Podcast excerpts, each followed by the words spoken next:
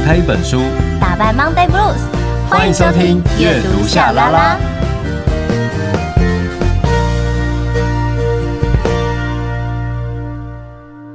欢迎收听阅读夏拉拉，我是夏雨桐，我是陈夏明。我们有 IG 粉专跟 YouTube 频道，记得搜寻阅读夏拉拉，追踪订阅设定抢先看。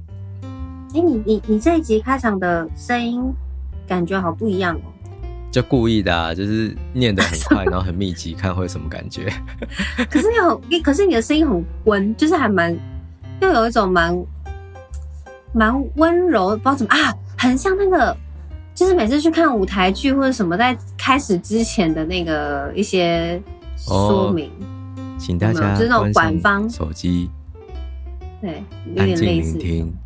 你现在看到的荧幕是什么？IMAX 戏院，它不是前面都会有一段那个话，然后我就觉得那个女生的声音好好听哦，你有听过吗？你你因为你刚刚的声音就是有点就是不带情绪的，对，那种，可是又中性，就是会蛮想听的这样子，不错不错。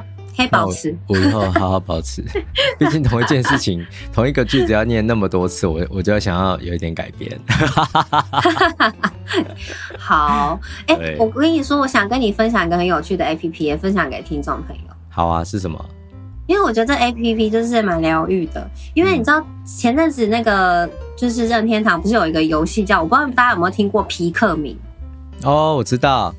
就是游戏的话，是说玩家会掉到一个星球，他主要在那个星球就是要采一些水果。其实我觉得人类很霸道啦，就是你硬到 硬去人家的星球拔人家的水果，然后还要他们那个星球上的生物皮克明去帮你拔水果，有点莫名其妙。然后还要他们对，然后还要他们去帮你去救你的队员，因为队员不知道去哪了，有一个遗失了就不见了。嗯对，然后你还要去找他这样子，好，但是就是整个基本上来说，这个皮克敏就蛮可爱的。他们有些不同的作用，有些是火啊，有些是风啊，有些是水啊，什么什么的这样子。然后他们就是主要都是吃水果，吃那个吃水果，对，就是花的精华。然后我们要去收集水果，应该是这样讲。哦，这样讲是有点奇怪吗？就是还好，还好哈，好好好。然后反正他们就是。长得很可爱的，有各种不同的颜色。然后最近的这一款游戏，它有出 APP，然后它的这这一款游戏跟跟宝可梦有一点像，它就是变成手机版的。然后它是希望玩家可以多去外面走走，所以也就是说，就是这个皮克敏，它可以跟着你在你的地图上到处走走。然后你每次走走几步，比如说你要呃制造多少的皮克敏，可能就需要走一千步。就是因为皮克敏它的生长是要透过你种植那个花，就是种植那个种子，然后它长成花之后，你就把它拔起来，皮克敏就会诞生了。所以你就是不断的要一直走，然后你就可以诞生更多的皮克敏。然后这个皮克敏呢，比如说我现在走到桃园某一区。嗯好，然后你走到这边，对不对？然后它的皮这个皮克米就会在你这个地区附近去找有哪些水果，它就会拿给你。可能也有一些种子，也有一些什么，然后你就可以到处在这个地图上去种花。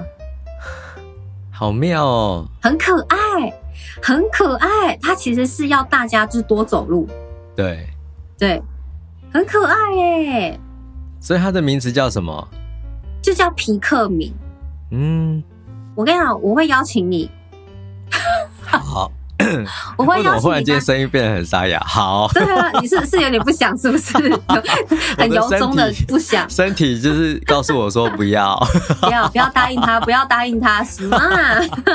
给我答应哦，很可爱，好不好？好，而且它可以呈现那个。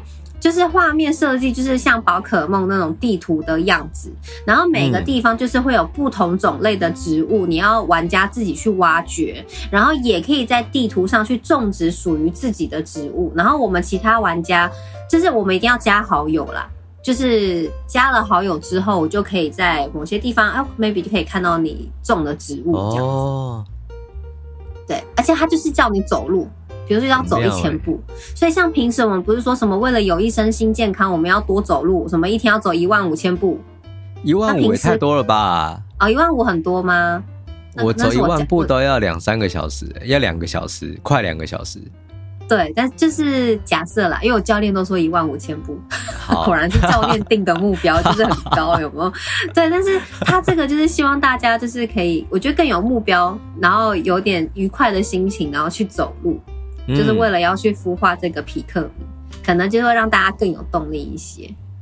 而且出去走路其实蛮好的，因为你就可以不用每天盯着荧幕，或者是你知道，就是被很多东西干扰，在外面走路是很健康的。而且呢，你去走路的话，然后去取代那个什么，用那些比如说自己开车或骑摩托车，其实也算是某一种的绿能哦，就是节能省碳，对，对，就是低碳的生活。我们就是尽量不要制造太多的这个碳的排放量。像我看前阵子有一个那个八卦新闻，那下次走路来桃园找我，请你吃饭，你要吃什么，我全部请你。那我回程怎么办？回程 回程也是走回去，这回程谁请我？有钱的话，我可以想想看。如果我去程你请我吃，回程还有钱给我拿，我可以试试看。好好，有钱能使鬼推磨。不是我刚刚讲，就是我看到有一个八卦新闻，都很无聊啦。呃、就是他在讲霍建华，就是常常就是不开车，呃、就是即便他有很名贵的车，对可是呢，就是记者很长，狗仔很常拍到他走路。有一次好像就拍他走了，好像八公里哦，还是什么的，也太太远了吧？对，就是他好像都走路，然后去哪里，然后再去拿什么，再去买什么，然后全程都是用走路的。哦，他跟那个。何振宇吗？很像，哎，是叫何振宇？对对对对，何振宇就是那个韩国的走路的人，对，没错没错没错，所以好像可以试试看。对啊，说不定你可以走着走着碰到霍建华哦。加油！这样好了，直接进入我们本集的内容。留言会杀人，失控的匿名正义。沙啦啦，沙啦啦，沙啦啦。Oh, 啦啦，沙啦啦，沙啦啦。Reading, reading. 沙啦啦，沙啦啦，沙啦啦，沙啦啦。沙啦啦，沙啦啦，沙啦啦，沙啦啦。Reading, 哦，阅读，沙啦啦。是的。刚刚节目的刚开始，我真的只是单纯想要分享走路这件事情，但前面的分享跟我们本集真的是没有什么关系哈。对，就是我们这一集想要跟大家讨论一下，有大家有被网络霸凌的经验吗？夏明有吗？应该算有吧。其实我觉得每个人或多或少啊。对啊，对我也有啊。嗯，嗯，你那时候被网络霸凌的时候，你的感受是什么？我觉得心态上可能有不同的，就是以前会觉得很难过，然后越是跟自己说不要去看，嗯、但是就会一直想去看，对，然后就会呈现一个一个状态的轮回。我觉得这个轮回就跟我们今天要介绍的书里面其中谈到的很像，就是你会担心，然后就去看，然后发现真的有，然后又很低落。嗯，然后就一直不断重复这件事情，就一直在恶性循环。对，就对，那那个情绪真的会让人非常的忧郁，而且甚至会觉得说，是不是全世界的人都这样讨厌我？而且有时候你要看，就是你想追着看那些讨论，其实根本就已经没有东西可以看了，嗯、可是你还是好像会手就是停不下来，要一直搜寻的，对。对啊，然后像我有时候很常就是，比如说碰到一些，我觉得我没有到很很可怕、很夸张的攻击啦。然后，但是当然难免偶尔就是，只要有自己的节目或干嘛，下面一定多少都还是会有一些攻击你的话语，比如说嘴巴很大啊，还是什么的。然后以前我都会觉得很难过，然后可能讲话的时候就会特别去。可能想想自己的表情啊，可是每次越是想这些东西的时候，你就越没有办法投入在节目或是你的工作状态。然后很多人就觉得夏雨桐在到底在那集都在干嘛，还是什么之类的。那我自己也会觉得这样好像没有什么工作的表现，所以我干脆就不要去想。然后现在有些人就说哦，嘴巴很大什么的，我就想说，对啊，你看我我其实真的可以塞拳头诶，因为我小时候有练，就是以前看那个真的假的，真的。那以我。那个以前不是有那个，就是大饼饼哥，就是在表演那个吞拳头什么的，有一阵子很流行。然后我小时候就这样看着看着，我说真的假的？真的假的？我就是哎，我塞进去，就是我跟着坐着，跟着坐着坐着，哎，我竟然塞进去，我就吓到了，我发现我可以塞拳头。然后我都表演给我妈看，然后我妈都很生气，说你不要在外面玩这种游戏。但是我想看，我想看。OK 啊，我可以待会只就是视讯给你看。好好好好好好，我看。然后，然后我就，可是我就觉得我现在就是真的这件事情，我就现在就会比较开朗，就想说，哎、欸，真的，你知道我我其实口腔内部可以塞的东西真的是还蛮多的，就是我蛮可以塞，因为有一次有去呃外景的游戏，我好像塞那个咖喱角吧。就是大家只记得，对，大家只记得咖喱角，然后我吃相整个很难看，很惨烈这样。但是其实我真的算蛮能塞的，我去塞那个，你知道，真的很大，比如呃，大概就是我手掌这样这么大的一颗咖喱角，我可以塞一个半呢。你好厉害哦！对啊，虽然我水后来吞不进去，然后后来还喷黄色的喷泉出来，可是 可是我还是要说，我真的是蛮能塞的，就是。口腔内部很大，可是我后来有对应，就是包括我觉得在广播讲话的声音的质地，或者是在舞台剧上声音的表现，我觉得那个跟我口腔可以展现的咬字有一点关系，就是我会因此而有一些优势。虽然刚刚前面听到都是偏比较搞笑的优势啊，但是实际上比较正常一点的优势也还是有的。所以我后来厘清自己的自身的状态之后，我就觉得嘴巴大，对啊，我是啊，而且还我觉得还蛮好的耶。你知道你在讲这些话的时候我在干嘛吗？你在干嘛？在试拳头吗？对，我塞不进去，对不起，我嘴巴不够大。什么鬼？我真的在塞，之后你听到些，如果你们听到一些声音，那是我在塞拳头，但是我塞不进去。因为我我觉得我嘴巴的内部空间就是还可以，可是我在卡在外面的啊。没有，我告诉你的手要放，哦、就是你要，你先直的进去，就是你的拳头先直的九十度，先往。我没有办法，光是我光是拳头要进去，就是会卡在牙齿那里，就是我嘴巴全部张开就已经塞不进去了。哦，没有，可是你你不能先，我跟你说，你要先，你的手还是先要移动，你不能现在就以。拳头的样子，就是你先移动，然后到到你的口腔里面，再整个放回拳头的样就可以了。因为我们的有牙齿嘛，就它还是有个范围。也太难了吧！但口腔的内部是软的，所以内部就可以放。好，就是我们有点呢，但是如果说你对于你的口腔结构有任何的疑问，你可以去听我们的上一集哦。我们的上一集 第一百零六集是每个器官都在诉说爱，最撩心的解剖学，嗯嗯嗯，就是你就可以了解你身体的。它里面有跟你聊到牙齿，然后还有那个我们的那个这个连接这个骨骼的这个下面的这个，对，我们这个叫什么骨啊？下下什么？下颚吗？哦，对对对对对对对。天啊，我刚才就要花。你这讲话真的很有魔力，真的，我就一直手就一直在那边啊，好好笑，那种白痴。而且我的拳头上都有指 都有齿痕了耶，你看我字很认真。我跟你讲，一开始会这样，但你后面找到一个角度就可以塞进去。好，如果有一天就是就是我传讯息给你，然后说，嗯，哎、欸，我可以了，那你就知道说我可以吞拳头了。好，好，你要记得哦。我我期待这一天。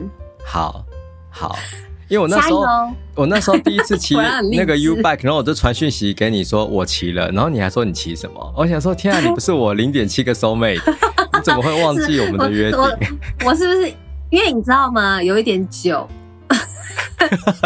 有点过太久了。你大概是我骑，因为我有没有过好几个月你才去骑？你自己说，好像有没有两两个月？至少两至少两个月，对不对？对呀、啊，嗯嘞，好了，这是大家 嗯，好，我们后来聊网络霸凌。哦，好的，所以呢，我觉得都有过，可是就是重新去调整自己的心态很重要。然后以及我觉得在这世界上呢，有一面可能就是有这一群人会讲一些很不负责任攻击你的话，嗯，可是还你不要忘记，在这世界上还是有，比如说很挺你的朋友。或是你的师长，你就是还是有很多温柔的一面，他不是就是只有那很黑暗的一面。嗯，对，所以嗯，我觉得这本书就是蛮好去讨论如何跟我们这个所谓的网络社群媒体去保持一个好的安全距离。对，嗯，以及这一本书有不断的在强调一件事情哦，就是网络的世界跟现实世界其实是一样的。嗯，对，所以我觉得有时候就是你特别去想说，哦，网络世界，我所以我可以留一些，就因为只要匿名嘛，然后我可以留一些很不负责任的话，还是干嘛的？这。其实没有哎、欸，就是你如果越是这种心态，啊、你就会觉得你刻意去把它区分开来。可是其实这是一样的，而且你这样做只是在浪费我们的言论自由，我们的网络的言论自由，这么珍贵的一件事情，然后你要去聊去留一些就是很没有营养的话，到底是为什么？真的，对啊。嗯，在想什么？大家加油好吗？加油好吗？而且我真的，我真的有时候最受不了就是那种，我觉得我近期最受不了的，其实已经不是说批评我长相，我觉得还好。嗯、对，我觉得我最受不了就是告诉我你为什么还不怎么样怎么样，你应该要怎么样怎么样，就是会有一些那种很要我干嘛干嘛的人，然后我就觉得为什么你是谁啊？就是，啊、而且有时候你还有时候我会很想要。解释就是我想要说，可是他又觉得我干嘛跟他认真？对，就是我干嘛要跟他解释我我的人生、我的生活，到底也根本就不关他的事。所以后来我就觉得选择放弃。但有一次，我因为有读了一本书，就是在讲那个，呃，他主要是写给女儿的。我那时候我在线动分享啦，就在讲说，希望自己的女儿可以活得自私一点。对，对。那他其实里面书主要就是在讲说，哦，就是只要你。一个女人，只要你觉得现在是最好的时机可以生小孩，那那个就是最好的时机。你不需要去理会别人说你应该在什么时间点，你应该要怎么样去放弃你的工作，然后去生小孩，然后去怎么样？就你的身体是你自己的，你有你自己的选择。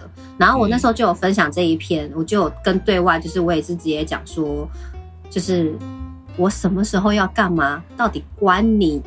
啊，没有没有这样讲，我说不关你的事，我差点把那个字讲出来，不关你的事，我管你也代机，Not your business。哦，就是那种界限感很奇怪。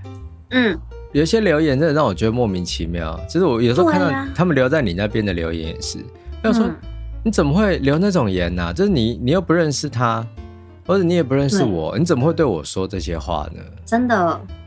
对啊。就。我觉得我算是某种跟网友们，我是可以很亲近，嗯，可是我也可以马上就是当没看到你。那不是因为我只选择，对，那不是说我只选择听我，我只想听好听的话，我不是选择只想听好听的话哦。对，因为其实有很多网友说也会私讯给我，因为阅读夏拉拉，他可能会跟我聊一些他生活上的事情。我觉得只要是可以，我还可以帮忙的范围。我觉得我们因为阅读像拉拉而成为别人的树洞，别人信任我们，我觉得那个都是一种，就是很谢谢对方这样珍惜我们啦，嗯、应该这样讲。可是当有一些是那种你你讲一些很不负责任的那种攻击上，或是很挑衅的言语，我觉得我当然就是可以直接不看呐、啊。对啊，我过去会删掉，我现在就留着。我留着是要干嘛？我就要让你尴尬，让你知道你自己超没礼貌。我就留着，以前会，以前就是可能看了会觉得看了自己会不舒服，眼不见为净。我现在就留，对，我现在就留着，因为我觉得会讲这种话的人，在这一群人底下，你看到你自己这样留言，我不晓得心里面感受是什么，以及以及我觉得别人也会看到，怎么会有像这样的人？对，那你的 EQ 好高哦，天哪！我我觉得这也是需要那个。你知道，你你现在的人格让我有点不能接受，因为你你在就是差不多十分钟前还在跟我讨论怎么吞拳头这件事，然后你现在可以跟我讲那种 EQ 很高的事情，我我不能接受。请问一下，吞拳头不能 EQ 高吗？我为什么不能可以吞拳头，然后 EQ 又很高？奇怪哎！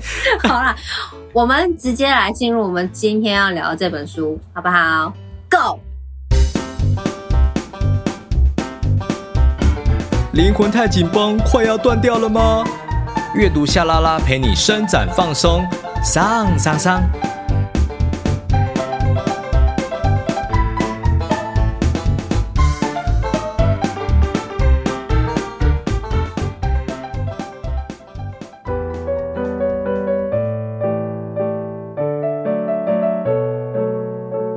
恶意重伤的人其实也在求助，会说去死的人。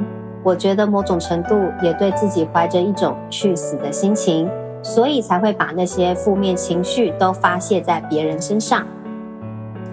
每日新闻采访团队：失控的匿名正义，抹黑重伤，猎物肉搜，你敲下的每个字都是伤人的利器。宝鼎出版。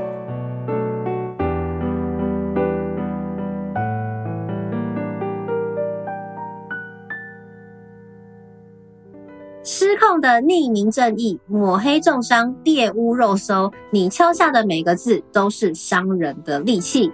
对，嗯。呃，虽然标题内容蛮多的，不过我觉得蛮扼要的，蛮直接的，挺好的。啊、嗯、哦，我蛮喜欢的。那这本书的这个作者呢，他是由日本的每日新闻团队的记者群，对现在的网络霸凌的乱象进入一个深入的讨论。好，然后呢，呃，希望让读者可以了解网络霸凌所造成的危害跟这个普遍性。对，普遍性应该就是说，可能在心理上面压力的一些影响啦。嗯，好，还有就是，当然也会探讨，就是当事者面临霸凌跟受到实际伤害时所受到的这个精神的压力和无助。对，那我觉得这本书，我觉得它很不错，就是因为它其实在一开始呢，它有先针对了当时备受瞩目的木村花事件。嗯。好，那木村花事件，不知道我们的听众朋友有没有印象呢？就是在当时，就是呃，有在这个热门节目哦，《双城公寓》，然后木村花她是一位这个呃摔跤的女选手，嗯，那因为在电视这个节目里面的一些节目上的表现跟一些情节，好，那让他被这个网络上霸凌，对，对，那。这一本书在前面的开始先叙述这一段事件，然后当然也依序去解剖说，到底为什么最后会压垮木村花，他最后的这一根稻草。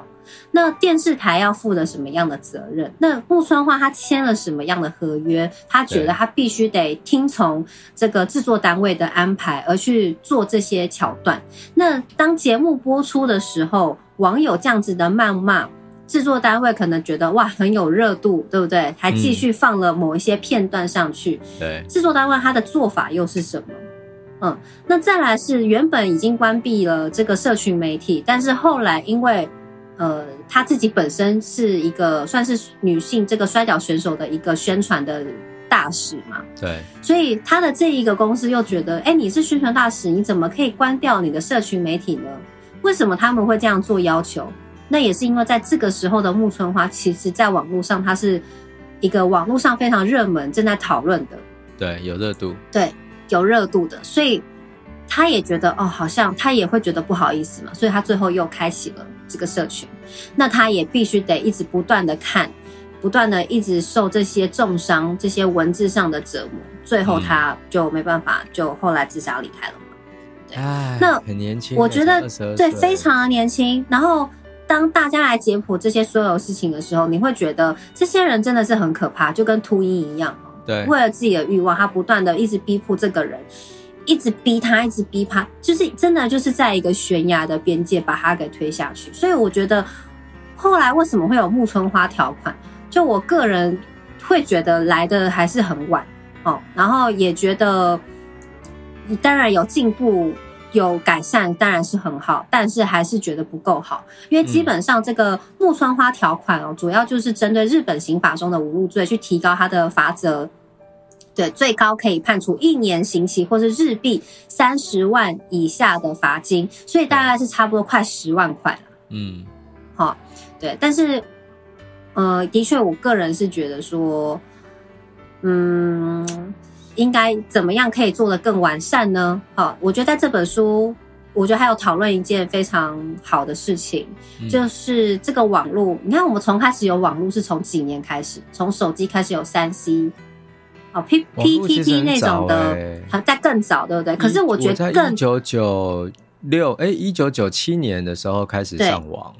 可是你知道吗？我觉得从那个时候好，比如说一九九七年好到现在，到我们现在生活一定要有网络，其实这个的演变进度是非常的快速。对，所以在这本书他有提到说，这个像一个生长痛，就是，也就是说，呃，我们。才刚拿到这个东西，就是很像一开始的原始人嘛，就是我们开始会用火，我们用最简单的方式，我们吃东西可能没有这些器具，我们用手吃，慢慢到哦，我们其实可以制作什么样的东西，怎么样去吃饭。那网络，我觉得它也是一样的，因为它进步的很快速，所以我们应该要有什么样的法制，怎么样的环境，可以配合现在的进度。对，因为现在变成就是说，我们为了要保护我们的言论自由。可是我们却无数可以更好的去规范跟惩罚，就是在网络上的霸凌。嗯，对，那就觉得有一些些的可惜啦。吼，嗯，好，所以在这本书上，我觉得他讨论的东西很多，我觉得非常适合大家来阅读。然后我觉得也很适合，我真的超级推荐这本书，应该学校学生每一个人都应该要拿来当做，可能是暑假或寒假。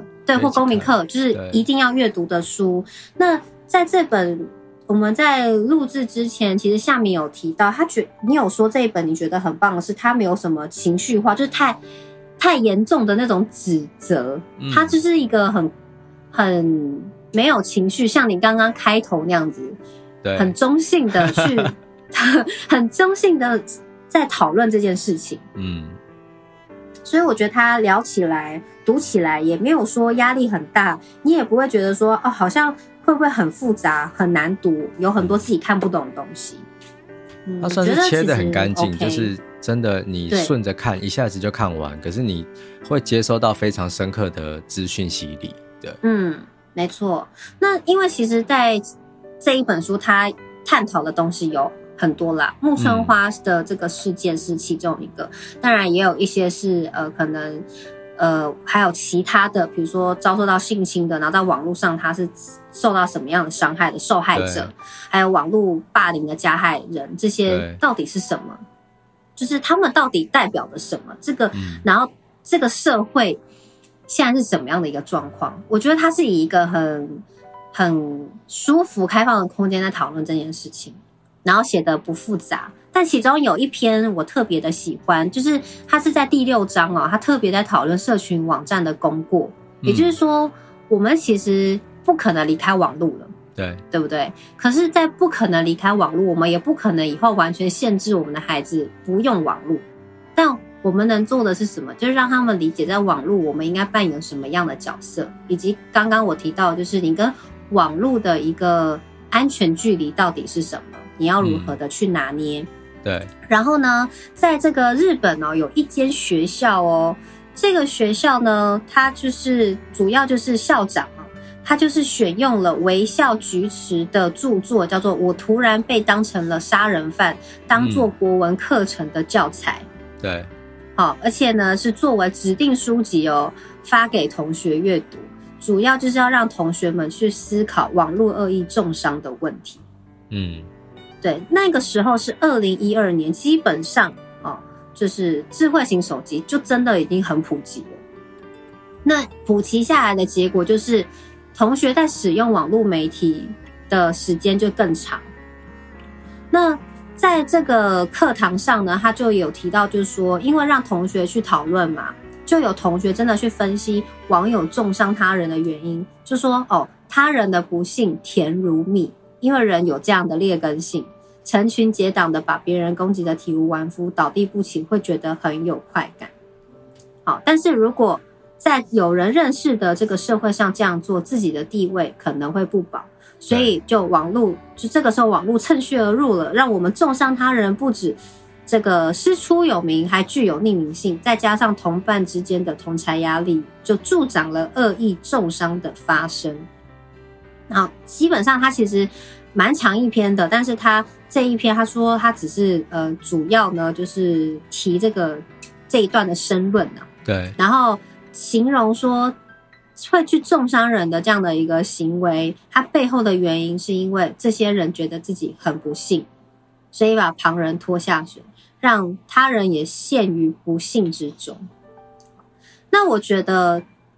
里头他就是有一些同学学生在，就真的在讨论哦，就是网络上恶意中伤的一个结构的问题。对，就是关于刚刚讲到的同侪压力，想要受到瞩目，想要有集体有那种有同伴的感觉。但为什么需要大家来讨论这个东西？他这本书就是说，他已经不是在防止孩子变成受害人，而是希望他们不要变成加害人。对，因为有时候我们可能在不知不觉当中，我们的一个可能回应一个什么样，觉得无心，觉得哦，他这样回应很好笑，其实他就是某一种的不尊重他人，或者是不尊重生命。比如说像之前的酱猪好了。就是有猪从车上掉下来，很多人觉得很好笑，但我真的不觉得好笑。好，好，大家都酱肉嘛，什么什么的。我不知道那个是什么东西。就是之前不是有个阿汉，就是会有那个什么九天什么旋律，然后什么降两百公尺，什么几公尺，你记不记得？网络上哦哦哦。然后后来有一阵子在网络上有个影片，就是有一只猪，然后它从那货车上掉下来。然后大家就有人说，哦，哦，这个是酱肉还是什么之类的，还是酱猪？我有点忘记它那个怎么。就是后面的这个猪的那个那个，对，有什么好笑的？对，我就觉得有什么好笑的？当然，就是可能很多人会觉得我太严肃了，好，可是我是认真觉得这是某一种的不尊重生命。对，对的，即便他最后，你可能会说他最后还不是要拿来吃，还干嘛？对，他之后是要被拿来吃，但请问就他就不值得被尊重吗？对不对？那或者是有一些动物被可能被吓到，还是干嘛？就有一些那种恶搞的影片，那个我也都不觉得很好笑。但是 maybe 就很多人觉得哦，太幽默了，怎么会做出这样的事情，还是什么之类的？但我也不觉得那些很搞笑。我有时候会，就是我我的一个习惯就是会看我我那个那个 YouTube 影片，然后上面就是会有模特儿跌倒，嗯嗯嗯，然后我就是会一直看。然后我会一直笑，然后我到现在都搞不懂为什么会觉得好笑，嗯，然后直到有一次，就是当我去坐飞机的时候，然后跟我跟我妈去那个泰国玩，很久以前，然后啊，那个飞机就是遇到一个我遇过有史以来最大的乱流，哦，你知道那乱流是怎样吗？是。飞机就是在飞，然后突然间大家都在喝饮料，你知道吗？因为那个时候是送饮料、嗯、吃零食的时候，嗯、那个是外国的航空公司，他们就是然后就开始吃零食。嗯，突然间就是一个进入乱流区之后，然后就听到广播，赶快束用安全带，才刚用完安全带而已。忽然间那些饮料就你就看得到眼前哦，然后那个飞机就是上下这样子震，它震动。嗯很严重，然后你的眼前就看得到那些饮料，就像喷泉这样子，就是往上喷，因为你的飞机直直往下落嘛，所以视觉上就好像都是就这饮料都是喷来喷去这样子。咚咚咚。然后我妈跟我两个人就是其实都快吓死了哦。嗯。等到说这恢复镇定，过了那个区之后，因为你知道全部都是水嘛。然后我、嗯、我上面就看到那个头上方的那个放行李箱的那些，就是有那个柳橙汁滴下来，你知道？然后前面是可乐滴下来，嗯、然后有红酒滴下来，这样。嗯。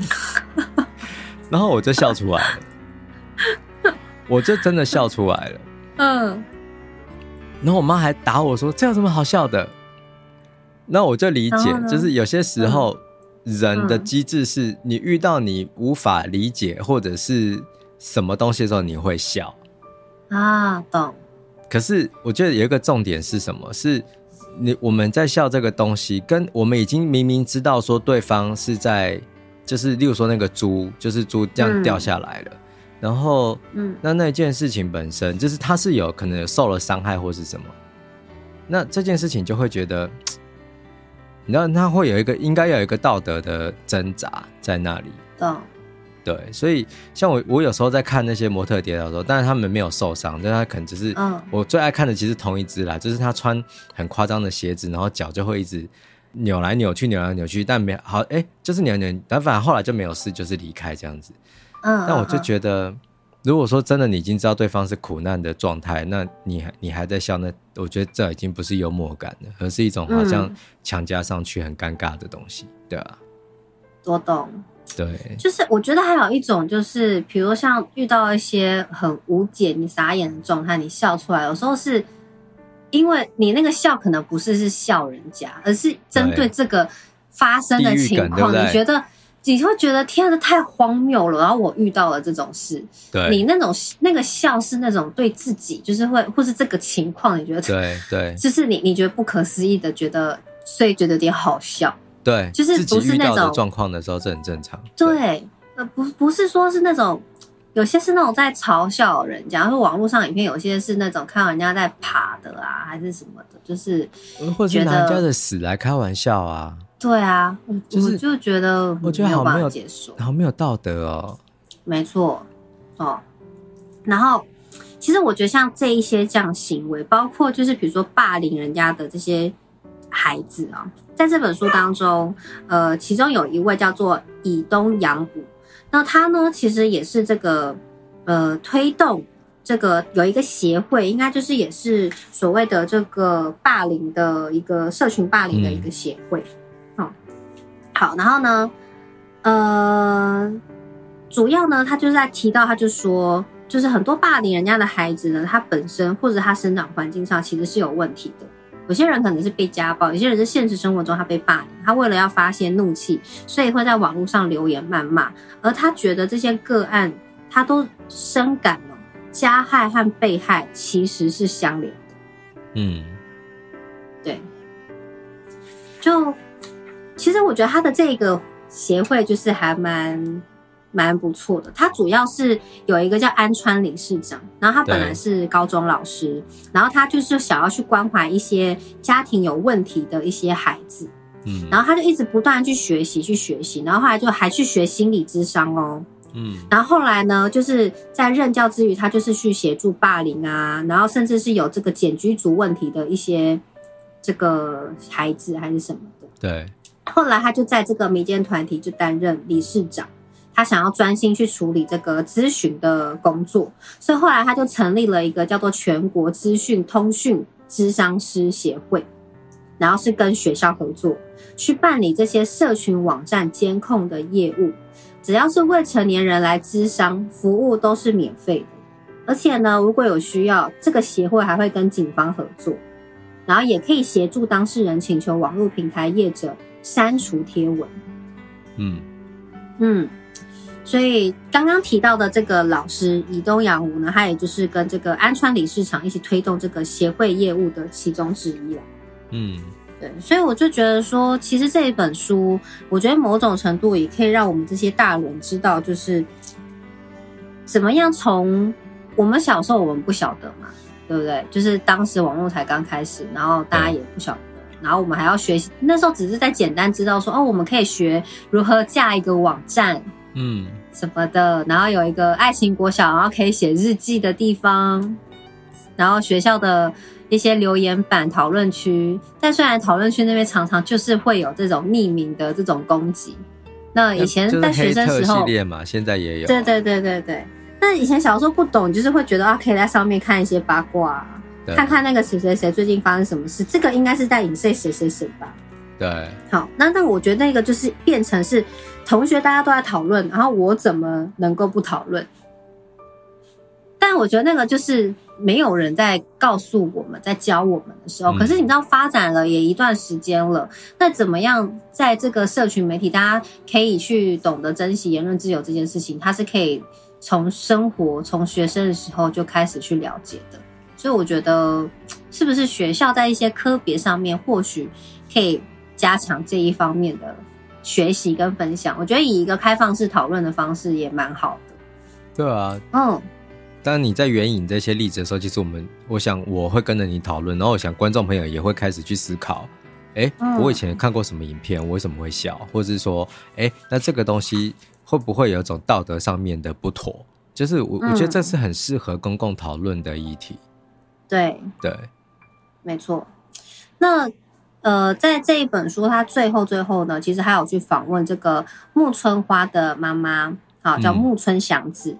嗯、但木村祥子他有说，其实在这个木村花过世的几周后，他有收到一封赔罪的电子邮件哦。他说这是一位曾经在木村花的社群网站上留言重伤的男子所写的。木村祥子问他为什么要写那样的留言，他给了这样的回复。他说：“我自知如今我再多说什么都得不到原谅，但我想告诉您，我有身心障碍的问题，做不了自己喜欢的事。”为了发泄，才在网络上胡乱留言。我已经活得一点价值都没有了，我会去死。木村花死后呢？木村祥子曾对那些加害人说：“我心里怀着一股强大的愤怒，要是我再更孤单一点的话，这股怒气就会化为仇恨。”不过呢，他说读了就是刚刚的这一封邮件之后，他觉得愤怒的情绪出现了一些变化了。他的妈妈说，他觉得恶意重伤的人其实也在求助。会说去死的人，我觉得某种程度也对自己怀着一种去死的心情，所以才会把那些负面的情绪都发泄在别人身上。那尽管这个男生在信中他有写，我再也不会上社群网站，但是他也说了，他觉得这个跟上有没有继续上社群网站。所以他不是一个改变现在问题的方法，所以呢，他也觉得说必须得要去立一个目标。那后来他自己就是要成立一个这个消除抹黑和重伤的 NPO 组织，想要透过组织呢协助被害人进行创伤复原，或者是教孩子们如何正确使用社群网站与网络道德。啊，他主要最希望的就是。他希望社群网站能变成一个有爱的地方。嗯，这真的是很棒的愿望，对，很棒的愿望。然后也觉得，对啊，网络上资讯可以这么多，我们可以在上面得到那么多便利嘛？那它就不能成为一个有爱的地方吗？对，对，我觉得是可以的哦。只是有没有人要引导大家，然后每个人都有意识到这样的观念，每个人都多做一点。然后多懂得去体谅别人，多懂得自己的内心。如果你现在内心是需要被照顾的，你就要去寻找一个更好的方法来照顾自己，而不是去攻击别人。嗯、那这个环境当然就会变得更好。真的，共勉之。好，那我觉得这本书真的很好看啊，《失控的匿名症》。以上是我的分享，再来我们来听听夏明的分享。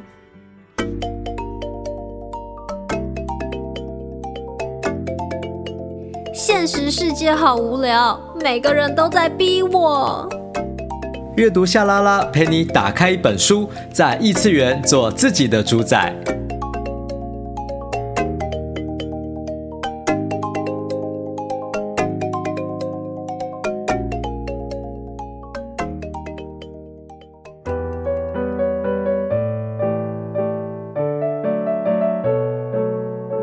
网络上发生的很多问题，都是由于当事人认为网络是一个有别于现实的空间，是一个特别的世界所导致的。他们认为网络上并没有一套独特的道德或素养。其实不是网络这个装置本身有问题，而是使用者自己的问题。每日新闻采访团队《失控的匿名正义》，宝鼎出版。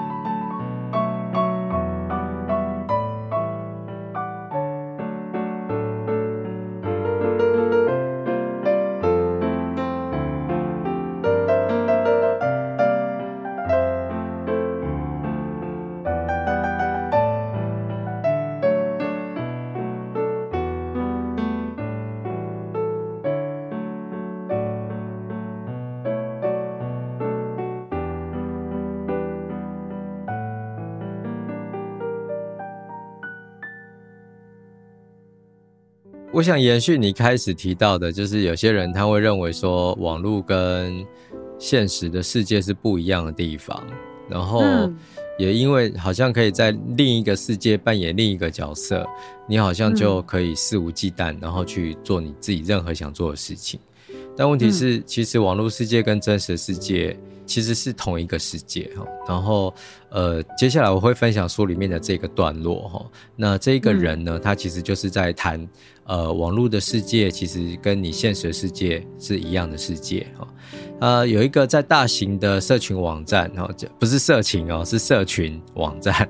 G R E E Gree 哈，任职的这个小木真健先生哈，他那时候四十七岁哦。那他在二零一二年的时候成立了，在这个公司成立了推广网络素养的专责部门。然后他的工作其实就是在各大机关院校去演讲哈。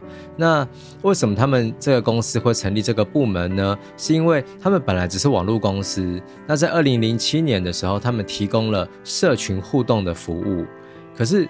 有一个问题来了，他们没有办法去锁定年纪，所以说这些使用者到底是谁，他们没办法掌握，变成了里面呢就很多的成年人，他会去骗未成年人说，哎，我们来见面吧，然后就出现很多的犯罪事件，嗯，那这个事件就越来越多了，所以说为了要消灭任何会危害孩子的犯罪行为，那这个公司就决定要建立一个网络巡逻团队。那这一位这个小木真健先生就进去了哈，可是二零零七年那个时候的网络并没有这么厉害，就是现在不是说你动不动就是 po 了什么文章，然后就会被限制发文，或者是就被阻了，我们会讲被阻了哈。对，可是那个时代没有这些东西呀，所以说你当你在没有系统工具可以自动去揪出违规贴文的那个年代，他们一开始呢就是用人海战术 哈。他们雇佣了一千个以上的员工去监控贴文哦，哦，就像是呃，现在不是有很多的很用心，而且你知道现在不是有很多人讲说，有人去做那个，因为像虽然说现在已经有系统化的城市可以去抓那些犯规的文章，可是其实有些被检举的内容，它是还是要有人去判定这个东西是不是不合标准的。然后我记得看过一个纪录片，就是去讲，好像是脸书的那些员工，就是专门去做这个筛选内容的员工，他做了一阵子就会身心受创，哎，哦，真的，就是会发现到说，就是这世界太太黑暗了，你知道？嗯，好，嗯，很可怕。但总之呢，这一千个以上的员工，他们就在 Gree 这个公司哦，开始就上下的去看。到底有哪一些贴文是犯规的，哪一些是恶意的使用者？嗯，果然呢、啊，这个战术就是奏效的，因为这些犯规的贴文立刻减少。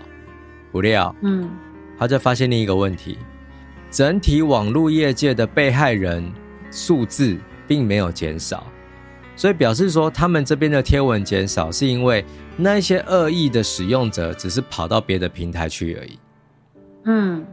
所以问题好像没有解决啊，没有解决，对啊。所以后来他们就开始去发现一个问题，就是问题啊，并不是呃这个网络的世界，而是网络素养，嗯，不够，所以他才会开始去推网络素养这件事。然后他就会去演讲嘛，对不对？对。那他在演讲的时候啊，去学校演讲，他就会说，就会拿很多图片给大家看，就 PowerPoint。第一张照片就会是一个女学生哦，她穿水手服哈，然后她手上拿一个牌子举牌，上面写就是叉叉高中一年级，电话号码是零九叉叉叉叉叉叉叉叉哦，嗯，那这个是一张照片哦，另一张照片哦，则是有一间房子哦，那玄关就入口的那个地方就贴了好几张纸，那个纸上面写什么呢？公司的主管好想杀死他。这间店也够离谱，我要把店员的愚蠢长相公诸于世。好，那这两张照片其实是蛮值得思考的嘛，对不对？嗯，对啊。我们会在现实当中做，就是公布自己的电话这件事嘛。嗯。我们会在现实生活当中去公布别人的电话吗？嗯。那我们会在现实生活当中，在家门口。就是贴一张纸条，说我好想杀死谁谁谁嘛，嗯，应该都不会嘛。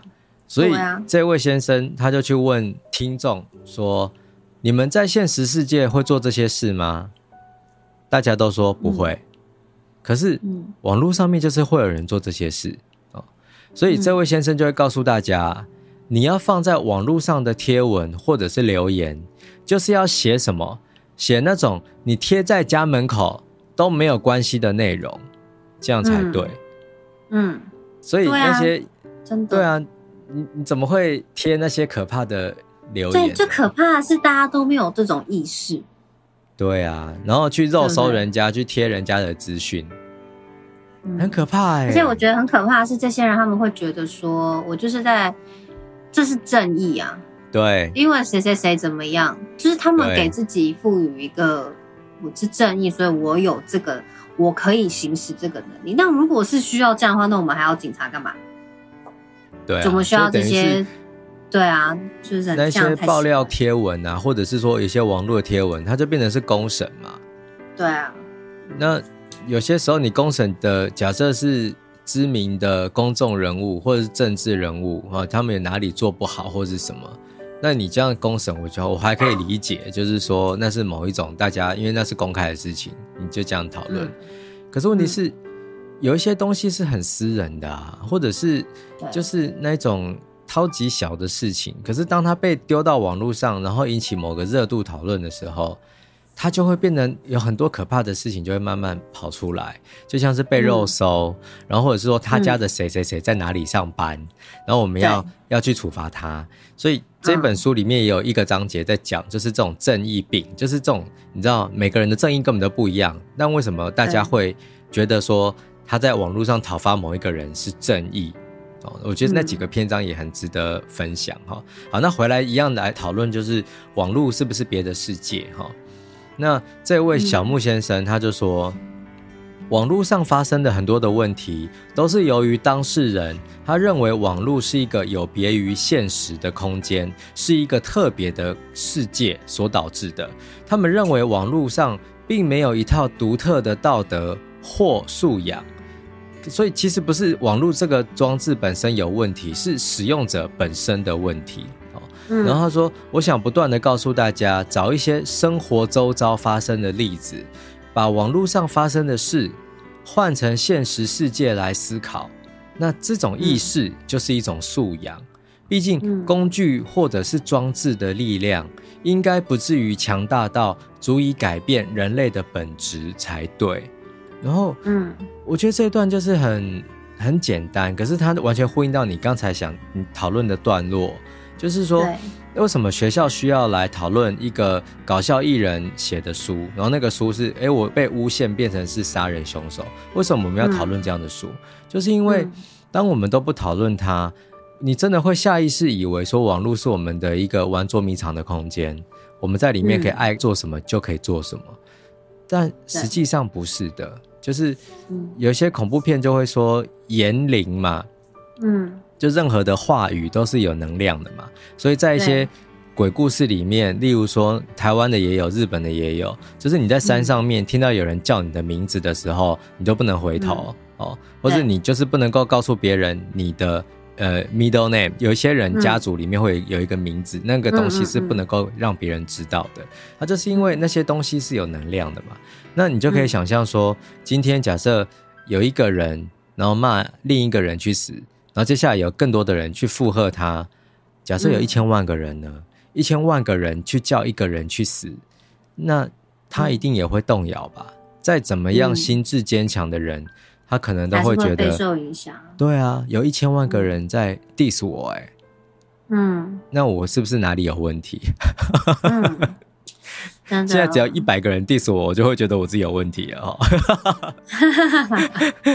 我的那个玻璃心比较强，所以我我觉得，可是我觉得我也是啊，就这种事情，我哎，说实在不用一百个，五个，对，就五个就好，因为我觉得还有一点是我们生活周遭就是。我们是相对碰到的人比较少的那种的，嗯，就是我们不是有很多的朋友，就是资金朋友比较少，所以当有五个在讲同样可能一件事情在 diss 我们的时候，我们真的就是会去检讨自己，对，然后再来再来十个，我们就会觉得完了，我一定很糟糕。所以我跟你讲，我基本上我觉得你不用到一百个，我觉得十个就可以了，真的，十个你就可能会觉得很动摇了。不过我觉得很值得去思考，就是当在网络上行使自以为正义的那些人，当你在生活当中遇到需要你行使正义的时候，你会做些什么事？我反而也是很好奇。对，啊，就是你有办法去行使你所谓的正义吗？我前一阵子啊，就有一次在公园散步，带着我们家的狗，嗯，我就看到有一个人躺在公园边，嗯，然后呢，很多人来来去去，旁边还有一群小孩在玩，就是因为那是公园，在玩什么玩什么溜滑梯还是什么的，所以有很多家长看到，但是却没有人向前去看，就是说怎么会有个人突然躺在那边？嗯，那后来我就去看了，有有一点距离看了，因为我不晓得他会是什么样的状态，有没有可能是喝醉了？那如果突然发现有一个人，我会不会有危险还是什么的？那我就看他胸口还有在呼吸，我就决定叫警察。对，然后请警察来就是帮忙这样子。那我都还是在附近哦，我没有一直站在旁边，可是我就在附近看，就是想说万一真的有什么状况，还可以去帮忙一下。是啊。可是你知道，在这个过程到警察来，我跟你讲，这个公园至少有二十个人，包括小孩，嗯，哦，来来去去的，路上的车也很多，没有在公园里面停住的，但是也有走动的，也有十几个。但是在等待这段时间，没有任何人停留下来。来看他。那照来讲，网络上那么多所谓的正义的、会行使正义的人，在这种时刻，这么简单一点小小的事情，就是我没有看到任何人有过来向前，甚至来问我说：“哎，有需要帮忙的吗？那他现在是怎么了？有人来处理吗？”没有哎，真的完全没有哎。这这就是那个刘子瑜的小说《女神自助餐》啊，有一篇叫《火车做梦》。他就在讲说，他一个开早餐店的欧巴桑，然后他要去花莲看他女儿，因为他女儿也是精神有状况住院的，所以他在去的路上就已经很担心。结果又看到有一个女生，就是被隔壁的那个男人就是性骚扰，而且是很不舒服的那一种。那其他的人都好像装没事，他就真的在思考说，他该怎么样才可以让这个女生就是解救。然后，所以他就是拿那个车票，然后就骂那个女生说。哎、欸，你坐错位置了啦！这个位置是我的啦，嗯、什么什么的，嗯，就把事情闹大。然后，但旁边的那些乘客，旁观者，他是拿手机来拍这个欧巴桑，嗯，所以那个故事也是真的蛮值得讨论。就是的确，就像你所说的，当我们在网络上面觉得我们在做那些正义的事情的时候，回到现实的世界，嗯、当你遇到有人需要帮忙，或者是即刻发生的紧急的事件的时候，你还会这么正义吗？对啊，会。哎呀，好看的书，真的，真的好看。而且我觉得最受不了那种每次都在下面留言说你不救吗？你不怎么样吗？然后有一次，就是你知道讲说做爱心或是救流浪动物，就是每。你真的有你会这样留言的人，可是你实际上这些人通常都没有在做什么，可能连捐款都没有，啊、可是就很喜欢留这种言。然后有一次有一个，我觉得那个图就真的蛮好笑，就是有一个人他就在拍实际的，就是好像是呃野生动物群，好像是不知道狮子还是哎还是河马，我有点忘记了，好像是河马吧。嗯、然后就有人在下面留言说不救，就好像不知道河马在咬谁，我忘记了，对，咬什么动物。然后那个就等于是野外的摄影师捕捉到的画面，然后有一个人就留言说补救，他就这样留，然后就有人回说你以为那是鲁鲁米哦？什么东西啊？就是人家是河马，你以为是鲁鲁米哦？就是你觉得其实就你就有可能。所以我才，我刚突然想到这件事，我就觉得有时候你还是会觉得，每次你都随意，就是哎、欸、不救你不怎样哦，就是用这种方式。嗯、但是有时候你都不看状况，就是你觉得随便留一句话，真的就是很，就有点这，我觉得还蛮无力的，也不知道该说什么好。好，对，但不管你就是对网络的世界有没有。呃，很有信心，或者是已经失去了爱，或者是什么，还是欢迎大家可以来阅读这一本书，哈，叫做《失控的匿名正义》，抹黑重伤，猎巫肉搜，你敲下的每个字都是伤人的利器。不要太拼，刚好就好。阅读夏拉拉，陪你充实精神生活，慢慢追梦。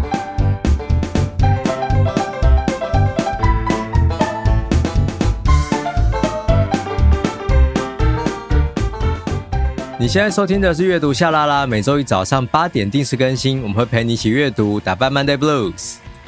哇，看来呢，我跟夏明对于这一本这个讨论关于网络霸凌哦，我们两个人都也是蛮有感的。对，所以我相信，除了我们两个人之外，我觉得很多人就是平时在单纯的工作生活当中，然后休息时间就属于自己跟网络嘛。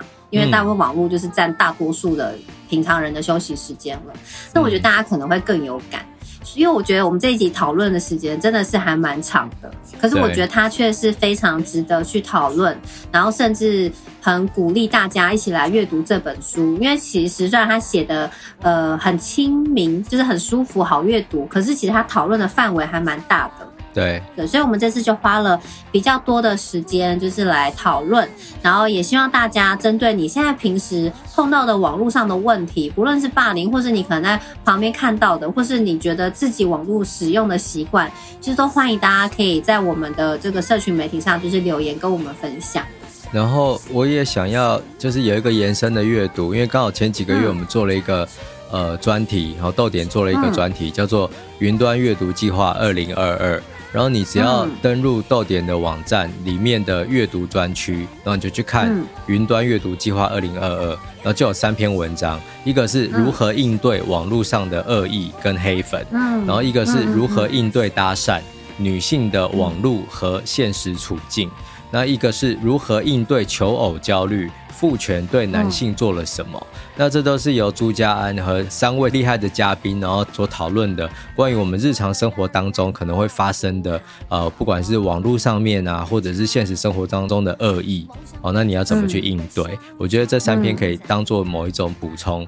因为我会知道《失控的匿名正义》这本书，其实也是因为做了这个活动，然后他们开了这个书单，我才读到的，所以我立刻就就是跟彤彤分享，所以欢迎大家也可以来看这个专题。对，好哦，好，然后再来呢，就是你知道现在已经来到了十二月份嘛，其实从十月你就会开始一路觉得这下半年的时间过得很快，就是有很多的可能明年的计划，通常都会在下半年开始要准备，呃，可能。